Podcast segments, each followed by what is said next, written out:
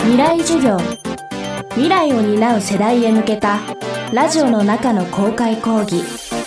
今週の講師は二宮裕太郎です。未来授業。今週はハンモックで開く新たなアウトドアスタイル。というテーマでお送りします。折りたためば 500ml のペットボトルのサイズになり重さも同じぐらい。でも広げるとまるでゆりかごのような快適性で体を支えてくれるハンモック。アウトドアレジャーの一つの楽しみとして注目され始めていますが今後さらにその魅力が広まっていくためには私たちの意識も大切になってきそうです。未来授業4時間目。テーマはハンモックの可能性。まずはハンモックを使う上でしっかりと押さえておきたいこと伺いました。ハンモックは現状ハンモックのために用意された場所っていうのがない道具なのでハンモックを使うって常に自分でどういう場所で過ごすかも含めて自分の判断に基づいて行動しなければいけないと。でそういった自分で行動するって何を大事にすればいいのかっていうのがイメージしにくい方も多いんじゃないかと思うんですね。でハンモックハイキングという本の中で僕自身がまず何に対して配慮すればハンモックが社会にとって害にならないのかっていうのをあのシンプルに3つに分けて考えるようにしています。でそれはえっと、まず自然に対してっていうことが一つもう一つ他者にとの関わり方3つ目は、まあ、自身の安全っていうこともしっかり考えていった方がいいと思うんですね。でまず自然に対してなんですけど、まあ、ハンモックはそういう環境の負荷が少ないっていうのが特徴ではあるんですけど、まあ、それもまたどう使うかによって変わってしまう可能性があります。なのでハンモックを使う上で、まあ、環境に対して負荷を与えなくするためにはとにかくそこで過ごした痕跡が残らないように行動する。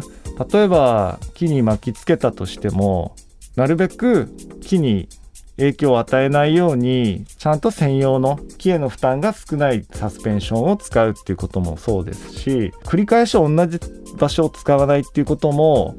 すごく大事だったりします。で自然への、まあ、そういうインパクトを最小限に抑えることができれば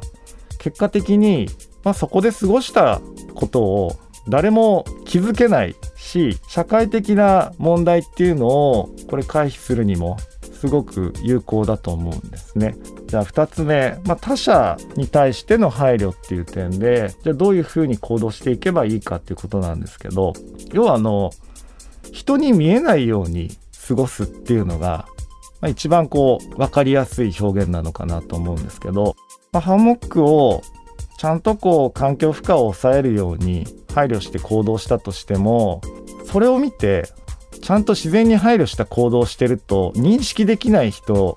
ってたくさんいるはずなんですよ。でハンモックってまだまだすごくニッチな存在なのでハンモックがちゃんと環境保全に役立つ道具だっていうことを知ってる方ってほとんどいないはずなんです。でそういう人たちの目に入る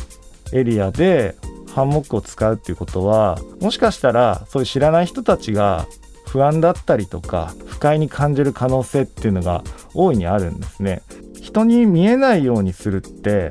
何もやましいことをしてるわけではなくて自分なりに最善を尽くして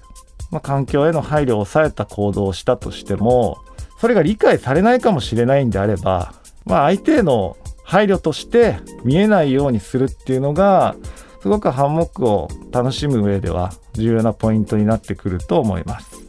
まあ、3つ目の自身の安全についてなんですけど、まあ、これ当然ながらちゃんと山に行って健康な状態で帰ってくるっていうのはこれまあ誰しもが重要なことです。でハンモックを使う上でも人目につかないような場所を選ぶにしてもあまりこう大きく登山道から離れるっていうことはなるべく避けた方がいいですし実はそのトレイルから距離を離れなくても意外と死角になるような場所っていうのは山の中たくさんあるんですよね。でむしろそういう、まあ、ちょっとした死角になりそうな場所を探しながら歩くハイキングっていうのはなかなかこれ多分面白いんじゃないかと思いますし今まで普通に歩いてたトレイルがまたこれ違う見え方してくると思うので、まあ、ちょっと大人のかくれんぼ的な感じで楽しんでもらうのがいいんじゃないかと思います。ハンモックはまるでそこで寝ている時のようにアウトドアライフの新たな視点を与えてくれるという二宮さん。この先どんな可能性を見出しているのでしょうか？僕がハンモックに感じてる可能性っていうのは、まあ、正直なところわからないからワクワクしてるっていうところがあってハンモックが辿ってきた歴史を見てみても中南米で家具として使われてた道具が船で安心して眠るための道具になりでさらにはそれをハイキングで使うような時代が来てるわけですよね。でこれは今の僕が想像できる範囲よりももっと大きな可能性を秘めてるのがハンモックだと思っていてでそういう可能性を広げていく上で大事なのってたくさんの人がハンモックに関心を持って関わることだと思ってるんですね。でそうすることでおそらく僕が全く思いつかなかったような発想がハンモックを通じて広がっていくはずなので僕自身それがこれからのハンモックに対する、まあ、可能性というか楽しみではあります。未来授業今週の講師は二宮裕太郎さん。今日のテーマはハンモックの可能性でした。二宮さんの最新刊ハンモックハイキングは大和渓谷社から発売中です。未来授業来週は批評家で都内の中高一貫校で教員として勤める矢野俊弘さんの講義をお届けします。